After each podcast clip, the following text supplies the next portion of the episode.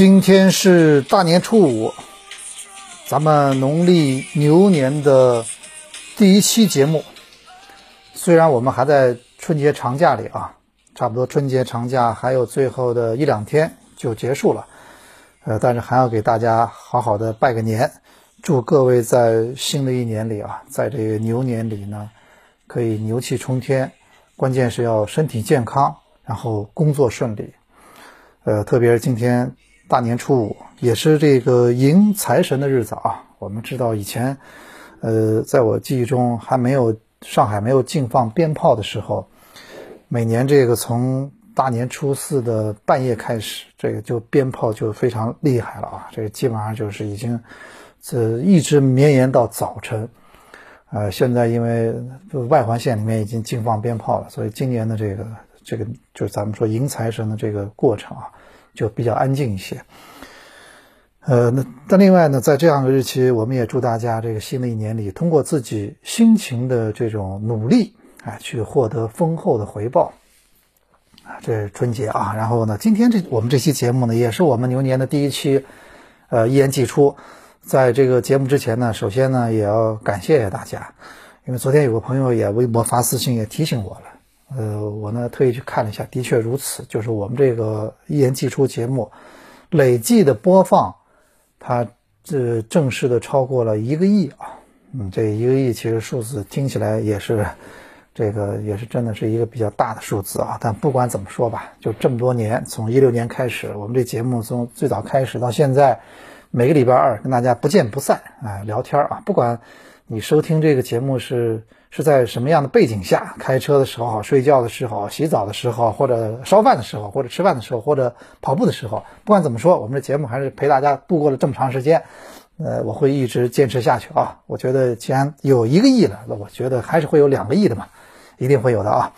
也是在感谢大家这么多年的这个一直的陪伴啊。然后，呃，这接这节目啊，我想这么几个话题跟大家要聊一下。第二个，第一个呢是这个咱们说春节和情人节，哎，这两个我觉得都跟大家漫谈一下这两个节期间我的一些感受，可能并不是很多，但是会有那么一两个感受跟各位分享一下。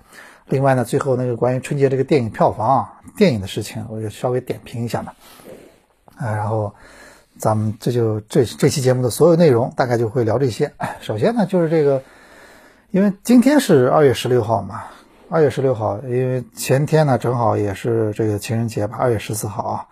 然后我今天呢正好我注意到一个数一个数据，啊，这个大数据啊，因为我们知道互联网时代的大数据呢是是又全又精准。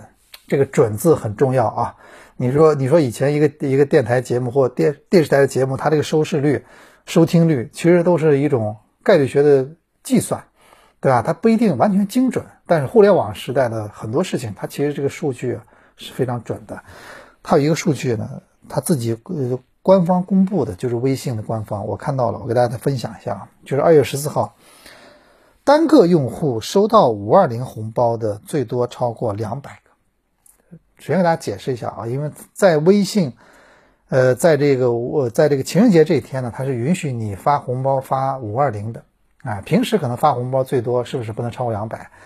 应该是转账呢还是可以转比较多，但发红包基本上就是两百，但是这一天可以转五二零，它特意就一个统计啊，就是二月十四号当天单单个用户收到五二零红包的最多超过两百个。然后什么呢？二月十四号当天，单个用户发出五二零红包的最多超过一百五十个，这两个数字，你去品，你去你去细品这其中的一些信号，是吧？另外还有数字什么呢？就是被发出的所有五二零红包里，有超过一百二十三万个没有被领取，一百二一百多万个红红包没有被领取。我最早看到这数据的时候啊，下面很多人在讨论的都是这个一百二十三万个，就觉得哎，这个咱们就是说舔狗是吧？这真的挺挺同情的啊！你看你给人家，人家都不要。我倒我倒我倒跟你有观点啊，我就我觉得这个一百二十三万个才是才是这个咱们的正能量啊！我就明确的跟你说了，我觉得一百二三二三万个，其实它你要仔细仔细去感受的话，它其实透出的很多是正能量。首先呢。就说明这些呃拒收的人他是有底线的人，他很清楚在二幺四五二零意味着什么，对不对？他很清楚在二幺四，如果我收下这个人给我发的五二零，我等于是答应了对方的什么暗示？他很清楚这一点，就至少说明他是一个什么呢？他是一个有底线，一个活得比较清清楚楚，是这么一个人，你说是不是？对吧？人有态度有底线，人家不行，人家人家觉得我跟你好已经翻篇了，我就明确告诉你，翻篇了，对吧？啊，那个另外呢，这这他至少他没有收，说明他还没有把他拉黑，对吧？说明他们人家是不想跟你搞暧昧，对不对？人家不想跟你搞暧昧，就说了，我今天我不能收你这个，我收了就给你一种错误的暗示。这些人都是我觉得都是有底线的，哎，对吧？不管他已经过去式还是人家觉得。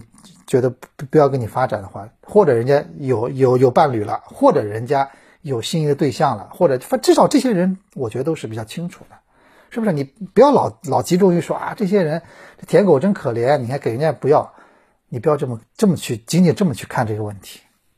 与此同时，之前我们刚说的那两个大数据，这个背后可能隐藏的。我在微博里面说了嘛，我说可能才是这个社会最不可告人，同时也是最无底线的真相之一。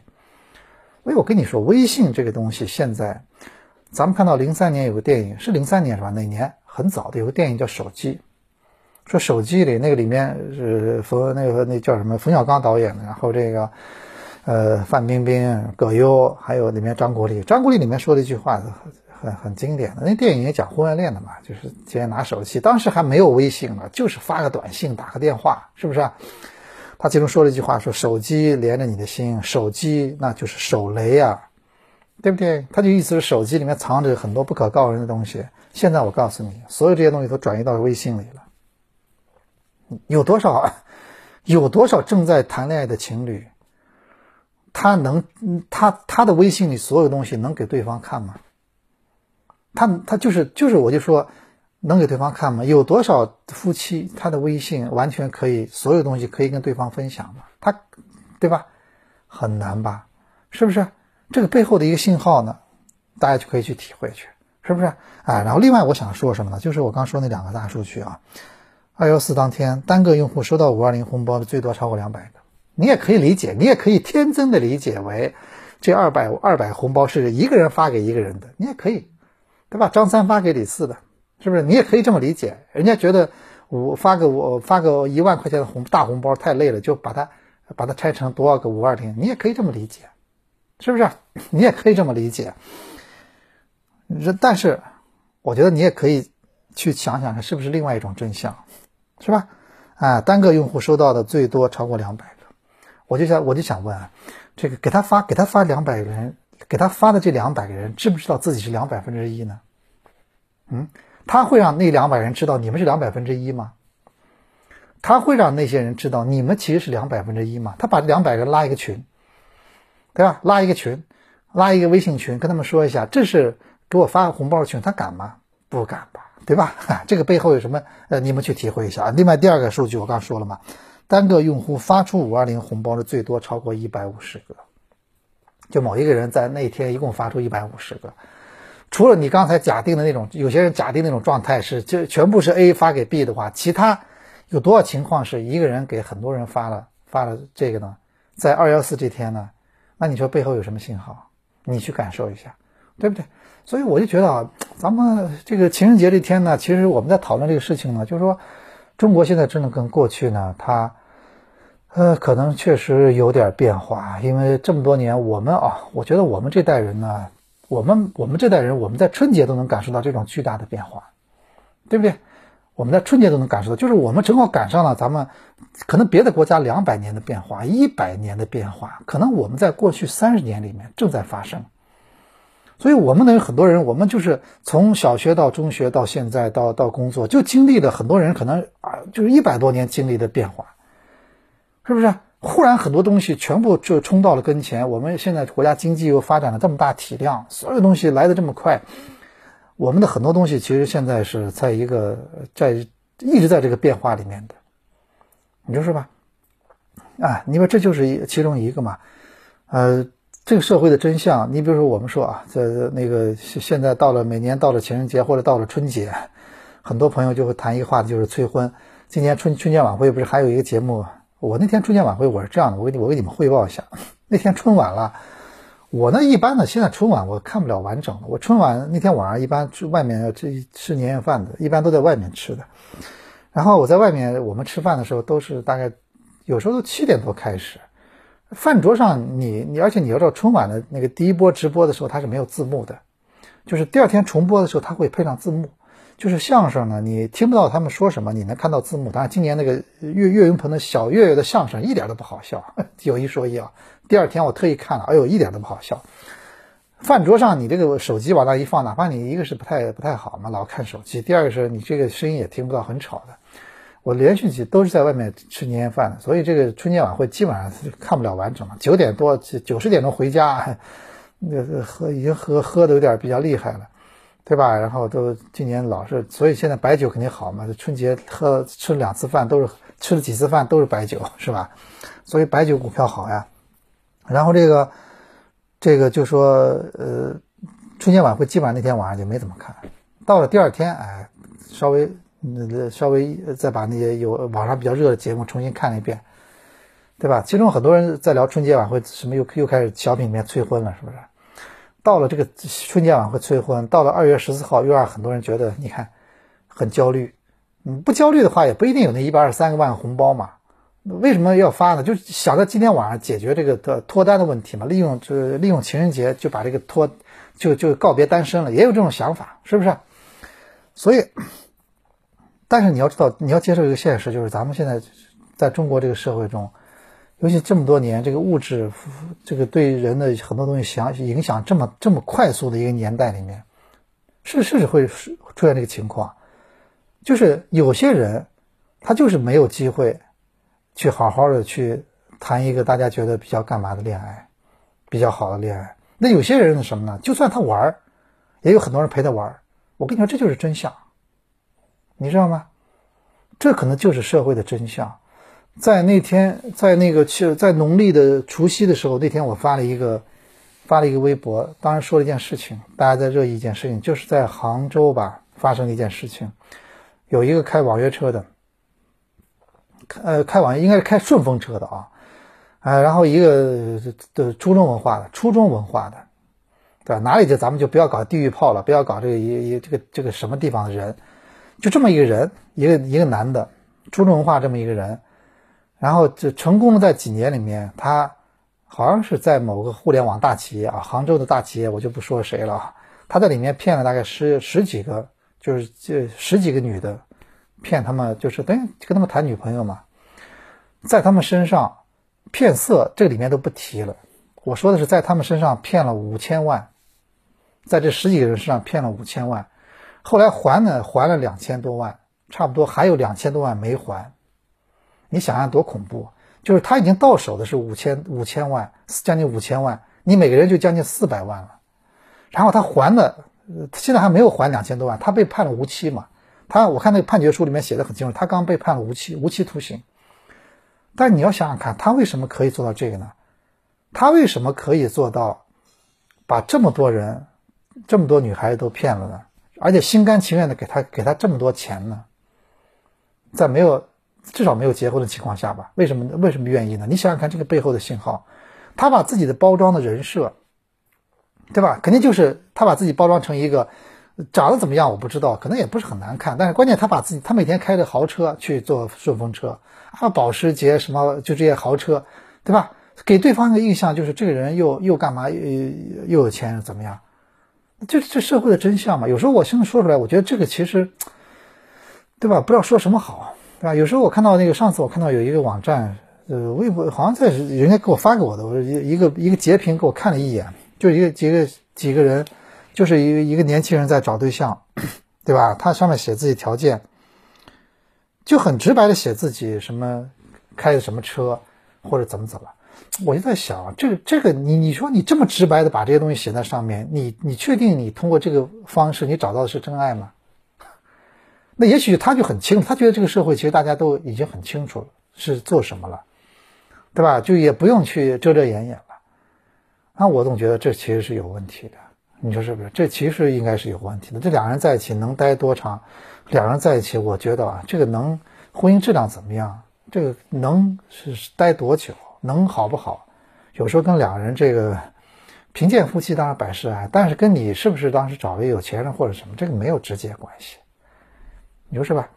所以我们就在这个春节的时候，这个话题呢，正好又结合了这个年三十看到这个社会新闻，再加上这个五二幺四这天红包透出来这个新闻，但我就刚说了，我说那那给他给那给那个某一个单个个体发那么多。红包的那些人，他们知道他们是几百分之一吗？他们知道吗？然后那个就是发出去那么一百多人，他知道他他们知道是他们是几这一百多分之一吗？对不对？未必吧，是吧？所以我觉得啊，我我感觉一方面我就感慨这个，现在微信里咱们国人的隐私啊，其实有时候如果真的这些。这个我在想，如果这个背后有一个人，他能看到一切的话，他会怎么看我们这个世界？就是当你了解了所有真相以后，你再看这个事情的话，你会怎么看这个这个世界？这个真的是，就像有一句话也说的很好，就是当你凝望深渊时间太长的话，你会被它吞没的。你说是不是？啊，真真真是如此啊！真的一点都不一点都不一点都不是一个什么耸人听闻的事情，的确有时候是如此。是吧？这个你要知道所有这些东西真相。你比如我，我就我就觉得我身边，我我也有这样的经历。有时候咱们关系特别好的朋友在一起，有时候会讲点，会跟我倾诉点他们自己的事情。好了，我帮他们分析分析。然后回头我再看他们的朋友圈，我再看，哎呦，那就是你看，就朋友圈，我们知道中国人的朋友圈两个功能嘛。第一个是人设，对吧？你在朋友圈有什么人设？你你通过你自己的朋友圈。通过你的所有东西来人来做你的人社会社，就是就是你的呃你的你的社交圈里的这种人设，对吧？另外就是什么呢？通过朋友圈，呃，通过微信来跟别人交流嘛。我就在看，知道了他们的这个是其实生活的真相之后，我再看他们朋友圈，我觉得他们真的也不容易。这个这种人设其实也挺累的，你不是你你你觉得是不是？啊，但没办法嘛，对吧？所以我就觉得咱们。中国这么几十年要把人家几百年的一百多年的这个路要走下来的话，对每个人的心理承受能力，他的这种，呃，的确也是一种一种考验吧，对吧？咱们说这个，嗯，这个我觉得这个是结合这情人节啊，这话题稍微跟大家展开一下。另外春节呢，我是这次我也有这么一两个感想跟大家分享一下。春节因为。因为这个春节呢，我们这个，我就我就发现感慨什么？这次我包括我正好去，我们就是去那个我包括我老婆他们亲戚一些什么年夜饭了什么，去参加了两次，我就发现什么呢？上一代人啊，你比如说就是你父你现在父辈那一代人，应该是五零后六零后了啊，他们父辈这一代人，他们其实呢走亲戚什么，他们其实还是现在有这种兄弟姐妹的关系的。他们是亲的兄弟姐妹，就这种关系的，你知道吧？啊，但是随着后面七八十年代，后来那个咱们说慢慢的计划生育或者怎么了，现在独生子女这代人，他们可能未来有一天过年，他们忽然发现也没有什么亲戚要走了，那都是远亲了。你现在你说亲戚，你说你说我我相信各位春节也会参加很多亲戚聚会，那都都是都是亲的，对吧？那你母亲那边的这个弟弟妹妹、哥哥姐姐都是亲的。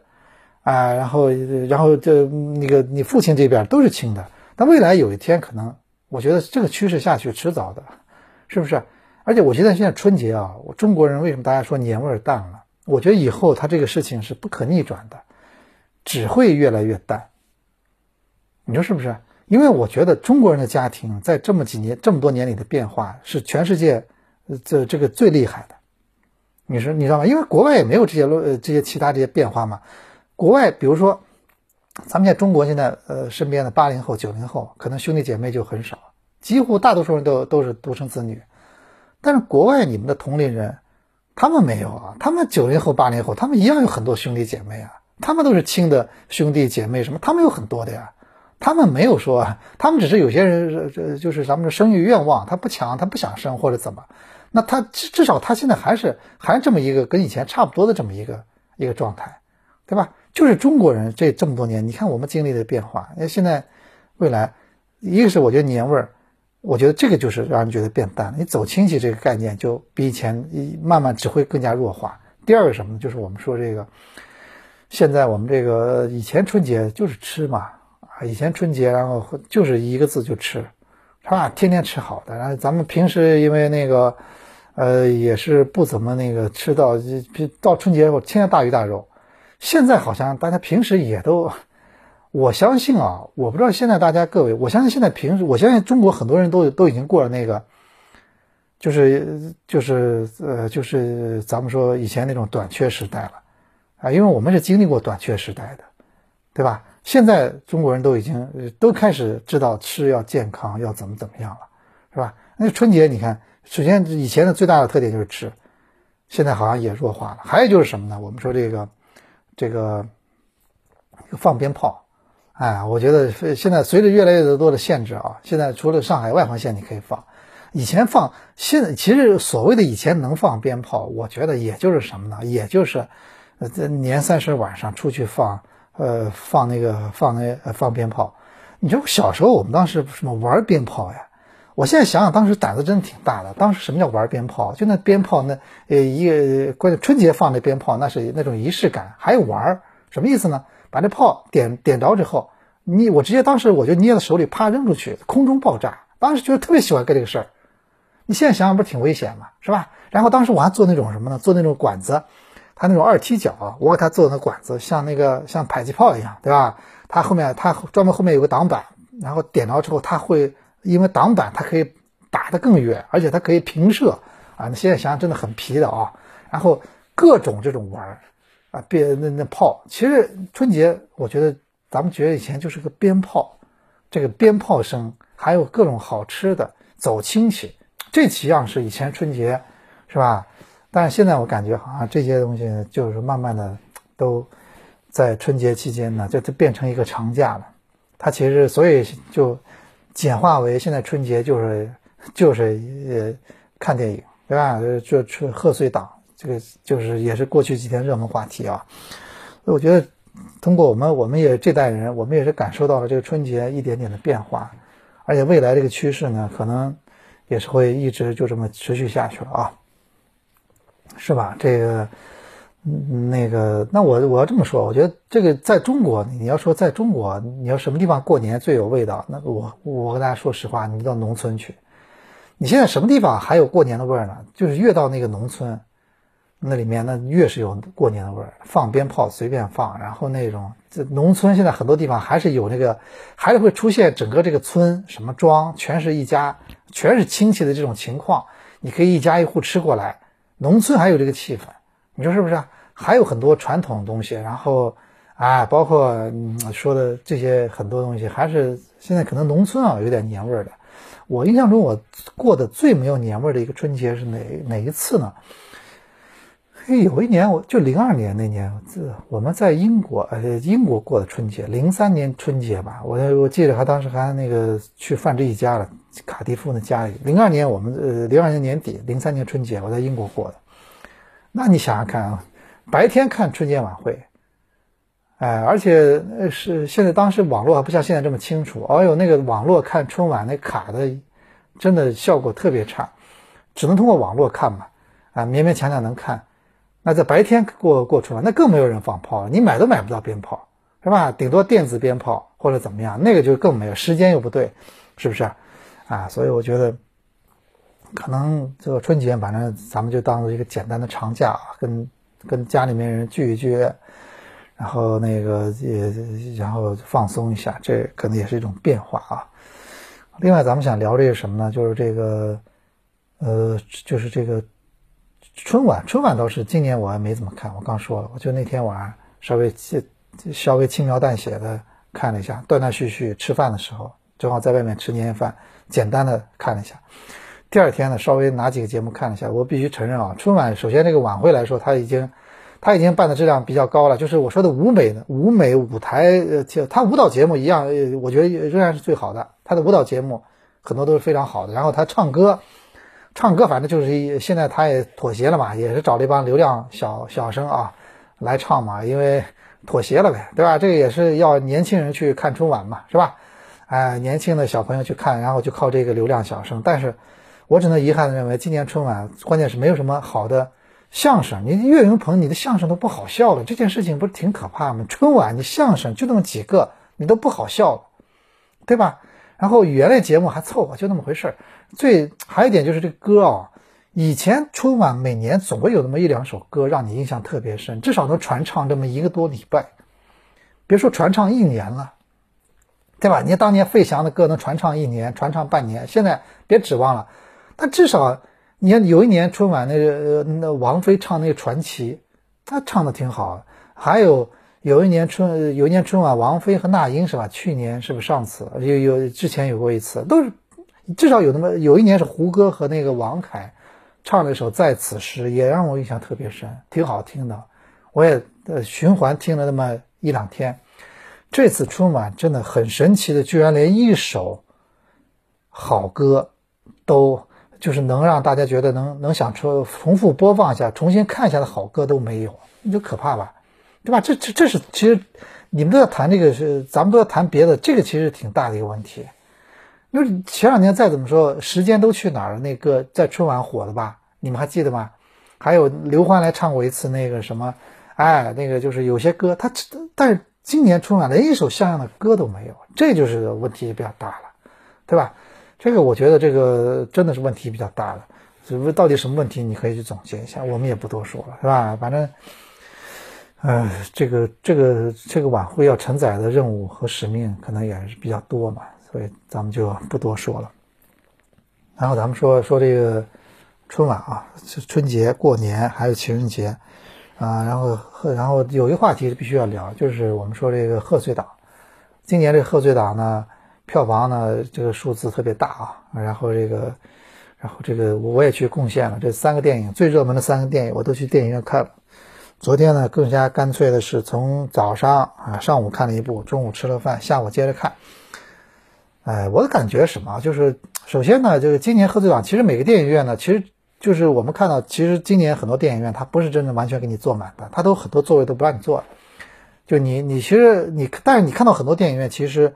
票都呃的这现在咱们说今年就是因为呃提倡原地过年嘛，很多地方都是提倡原地过年，所以就说呃春节看电影是大家为数不多的选择之一，是不是？所以大家都要去看电影，呃，然后呢，今年的调电影票呢，我坦率的说啊，我觉得上海的电影票啊，其实在晚上黄金时候很多时候是比较贵的。很多电影以前都最贵的也就七八十，现在我看都一百多，一百多的电影票，而且真的都是原价，哪怕你通过网上买都是原价，一百多原价。那然后呢，当然也有便宜的，便宜的呢，你看你什么时候买或者怎么的，另外一回事了啊。我只觉得今年你票房所以数字很大。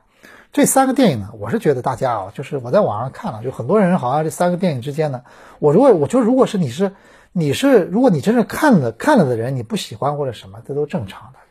如果你很多人就根本没看，只是说网络的水军啊什么在这里面互相互相攻击的什么的，我倒觉得这个意义真的不是特别大，你说对吧？啊，这个其实这很多人春节也不是只看一部电影嘛，你说是不是？啊，那也不是只看一部电影。另外，第二第二第二点，我就想我想说的什么，就是这个我我自己我自己感觉啊，这三个电影看完之后呢，包括这个《唐人街探案三》，还有这个《你好，李焕英》，然后还。还有这个刺杀小说家啊，我跟大家说，我是这么样的。我其实之前我题材来说，我最感兴趣的其实是刺杀小说家，因为这种题材的电影，就是说我比较感兴趣。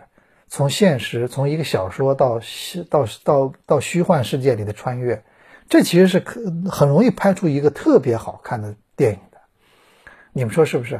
你像，哎呦，咱们说以前那个《朱曼记》，对吧？就是这《朱曼记》那个电影，就是下棋下一盘棋把人给下进去了，你还记得吗？那部电影，那部电影就觉得特别票房，就是好看，就商业电影就好看，是吧？还有我们说这个以前有个电影，我不是很多人有印象，就九六年的这个李连杰。呃，关之琳还有杨采妮还有金城武演的叫《冒险王》，我真的在电影院看的，好像看了不止一遍。那个电影我就觉得也是李连杰是一个作家，然后他跟关之琳的这婚姻可能也出现了问题，然后他里面就把那个他自己老婆这种性格也写进去了，写个冒险王，然后然后他有时候他老婆后来看到他写的说你凭什么这样写我？他把改开始改了，把他写成这样了，哎，这个就是然后就是这个就是现实和这个来回穿梭。你看的很轻松，你会觉得里面的又挺好看，是吧？演员又特别养眼。你想想看，这四个，呃，这当时的李连杰、关之琳，还有杨采妮，还有这个金城武，金城武多帅啊，看着就舒服。这电影当时我觉得印象特别好，就适合贺岁档，对吧？然后，但是我我我本来最期望的是《刺杀小说家》，我觉得这题材我比较感兴趣，啊，然后呢，《你好，李焕英》呢，我其实之前我就我们就知道这是就是一个煽情路线。煽情呢也挺正常，我觉得以前有部电影，我不知道你们是不是有印象，在中国有段时间还有特别火，曾经那个年代叫叫妈妈最爱我一再爱我一次，你们有没有印象？台湾的电影，哎呦，当时那个在中国火的简直是无以复加了，那就是催泪，他就他的目的，他就是要你看，就是要把你看哭的，是吧？啊，那这个呢，我倒觉得也能也能预想到，大概就是就是这么一个情节啊，这就是走亲情路线的啊。还有就是这个《唐人街探案三》，然后呢，这个呢也是之呃那个之前呢倒是也的因为有过一二嘛，我们得知道大概知道他的路数的那个那个是什么个路线啊。然后呢，我本来是最期望这个《刺杀小侠》，后来我呢那天在网上，我我跟到很多朋友征询，我说那个你们觉得哪个最好看过的人？后来很多人给我推荐了这个《唐人街探案三》，我去先看了这个电影。我觉得吧，《唐人街探案三》啊，这个电影在很多我 A P P 上的口碑好像据说比较越来越差了。但我想说的什么？这电影这个电影这是一个真是一个贺岁电影，就是最适合春节档电影，对吧？哎。那个你说他这个他这个的就是里面有点恶搞，很多梗，对吧？但是其实我倒觉得这个电影呢，为什么我觉得倒适合春节档？第一个就是它呢，呃，有这个呃有这个喜有这个喜剧元素。春节档电影啊，我觉得还是比较适合有很多喜剧元素的。你说以前的泰囧的电影，你现在看，你觉得里面不也很多梗，不也挺那个嘛，很俗的嘛？但不管怎么说，这电影就这种电影就适合春节档，是不是？嗯，那然后那个第二个什么呢？我还是我觉得里面推理呢，不管它，它当然它跟一二相比，它肯定是你很多东西不太满意的。那一二呢，我们都看过了嘛，那个泰国的，包括那个在美美国拍的。但是我认为这个在这里面推理还是有的，一直在有。那推理是不是让你觉得很很很很好呢？那是咱们咱们说这个剧本是仁者见仁，智者见智，但里面推理一直在有，你说是不是？那至少他有推理的嘛。刘昊然是做这个的嘛？然后很多人很烦里面的王宝强，但我这么认为的。我坦率的跟你说，我觉得这个电影你把王宝强拿掉，你这个电影的调性就不一样了。就他呢，我相信这个陈思诚的这个设计的时候，他的想法是这样的。我我觉得这个电影就是最恰当的一个对比对象，它不是什么夏洛克，你不要你不要把它跟夏洛克比。包括咱们知道那个小罗伯特·唐尼，就钢铁侠演那个福尔摩斯，你们都看过吧？你也别跟那个比，我跟你说，如果是一个仅仅推理的电影，一个凶杀的电影，它是不会放在春节档的，不适合放在春节档的。我我们举例子嘛，就《七宗罪》，非常好的电影是吧？《七宗罪》很好，绝对经典。你说觉得适合放放在春节档吗？一进去看到杀那么多人，各种杀法，对吧？推理绝对绝对刺激，好电影，得分非常高，它能放春节档吗？春节档本身来说，它是不适合放这种凶杀类的题材的。但是，因为它你你加你要加进去很多喜剧元素，它才适合放在春节档。所以我认为啊，跟它唯一一个比较适合的对比对象是什么电影呢？就以前金金凯瑞演那个叫什么叫那个神探飞机头那一二集，那个一二集是非常恶搞的电影。神探飞机头，你们去你们去看一下。没看过的人去看一下，我认为那个电影是值得，没看过的人可以再去看一下的。那个电影里面是有推理的，而且金凯瑞在里面那绝对是非常恶搞的，那这很多梗呢真的是不是一般的俗啊，但里面是非常恶搞的，你知道吗？非常恶搞的谐音梗什么都有，是吧？在飞机上，人家问他说要不要花生米，对吧？他把这个花生谐我说的谐音梗嘛，他把这花生米听成那个要不要那个什么英语里面你们自己去感受一下。他说不不用了，我自己有了。人家跟他说给你要不要花生米啊？他听懂了，要的要的。那那那你说你这个是不是也叫很烂的梗呢？但不管怎么说，我也那个电影跟那个风格是我我相信陈思诚这个是有点相似的。这可能这个你你推理加上恶加上恶搞加上这种搞笑，可能才是春节档的配置，是不是？单纯推理夏洛克那种福尔摩斯电影怎么放春节档？没法放的，对吧？但是这个电影喜剧里面有了推理以后，哎，你觉得看的时候也觉得有点小意思啊，动动脑筋啊，这个怎么出去的？这密室什么？还至少还可以可以想一想。所以我到现在为止，我认为这个这个《唐唐人街探案三》现在排名第一，这不意外，真的不意外，没有什么意外，它就是最适合的一个春节档的这么一个电影，这么一个呃搞笑的电影，对吧？哎，然后呢？就是这那个，我认为下一次啊，当然他这个，呃，那个你就看你怎么去怎么去。下一次你现在这个疫情之下，到国外什么地方去，什么地方能去拍，我们还不知道啊。所以我倒觉得下一次他可能他怎么去拍，但是我觉得他这个是已经形成了一个自己的，而且我觉得这次这个唐人街啊，他这次三有一个很大的一个成功之处，就是他这次找的那些日本演员。就是他不光是给你打怀旧牌，什么你看到了三浦三浦友和，或者你看到了那个东京那个那个丽香，就当年《东京爱情故事》里面那个那个丽香的演员，然后你你然后关键是那些日本演员他演技非常在线，非常到位，是吧？日本演员都演得很到位，他都有那个角色，他都让人你你哦你知道他以前是演那个呃你三浦友和都知道当当年山口百惠的这个一对情侣嘛。但是你就看了以后，你就觉得哦，他演的真的非常好，他演的就相当的那个相当到位，是吧？角色本身他演的特别好，包括还有长泽雅美，哎，这很多我我我以前比较比较推崇啊，比较喜欢的啊。日本这些演员演技特别特别的到位，这我觉得这也是他这个片子里面的有一个比较成功的尝试，是不是？啊，然后这个。呃，所以咱们就看看啊，这个这是这是自然这电影很多问题呢，我都觉得你肯定这没问题的。但是大家也不要太激动嘛，就看个电影，你你我们的也就仅仅是不代表不代表看个电影就带就叫喜欢这个电影的都是呃好人，喜欢那个电影都是不好的，喜欢的怎么没有嗯不能，这就跟吃饭一样，你喜欢吃米饭，他喜欢吃面条，你喜欢吃这个。呃，吃这个就是古老肉，他喜欢吃葱葱口葱油大排，对吧？没有什么，这没没有，你们可以坐在一个一个桌子上吃饭，没有问题的，不代表什么的，也就是看电影这件事情而已，对吧？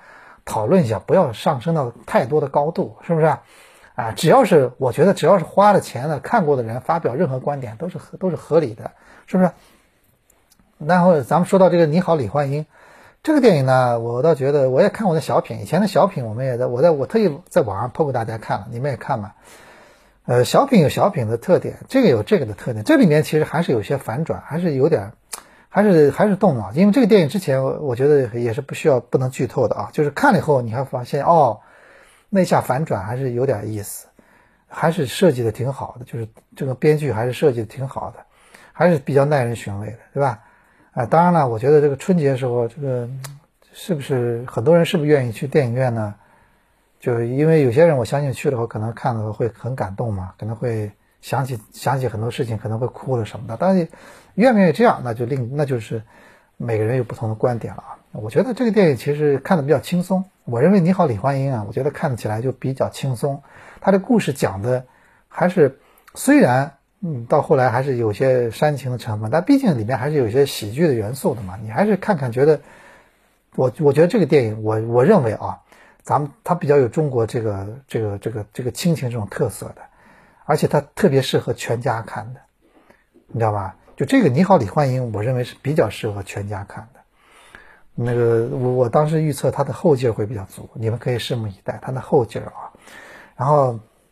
另外那个《刺杀小说家》呢，呃，我我必须承认，这是我看的三部里面唯一一个就是这个三 D 的电影，它的特效做的是最好的，它基本一一半都是特效。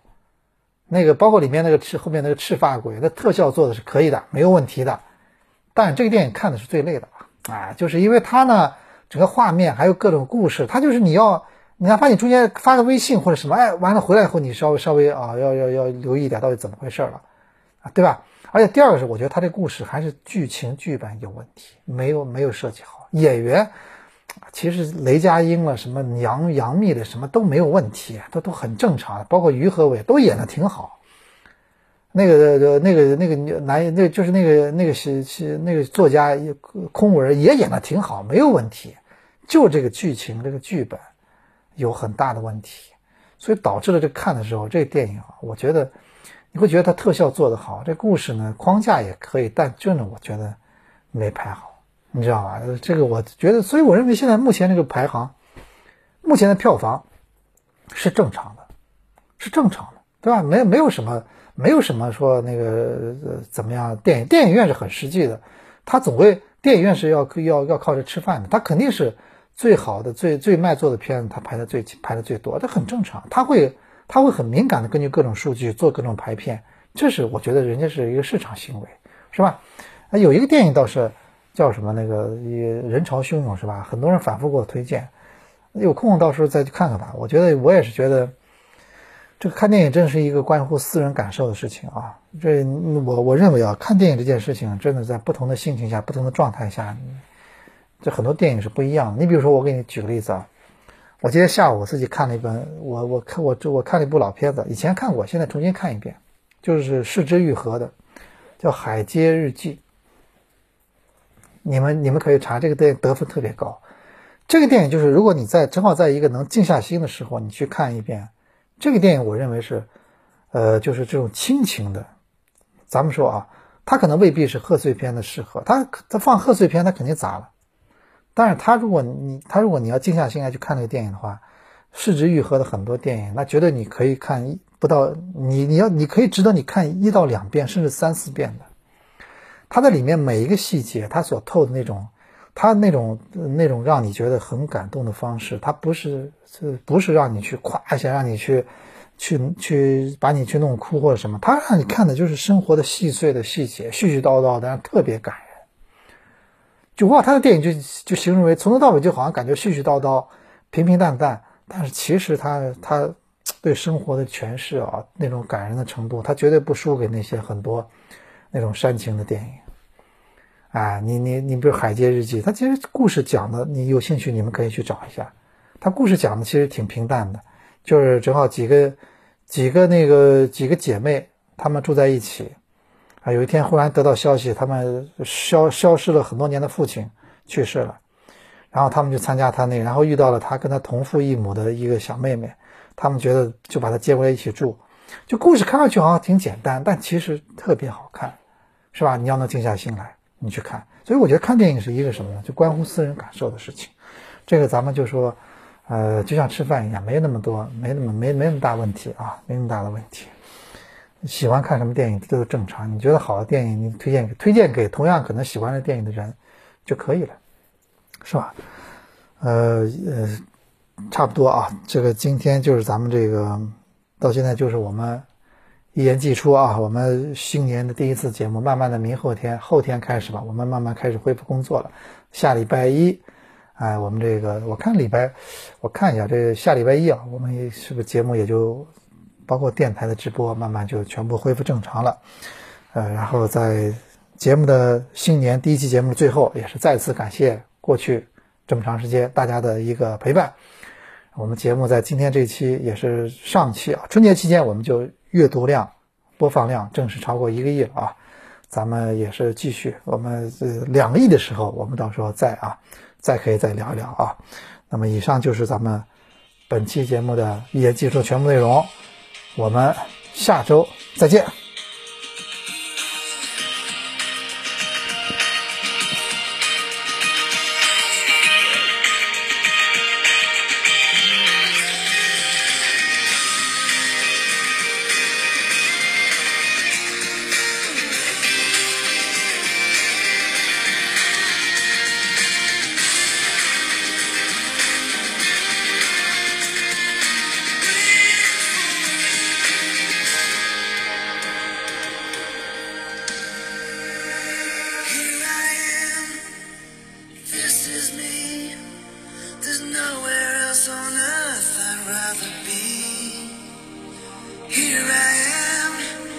just me and you. Tonight we make our dreams.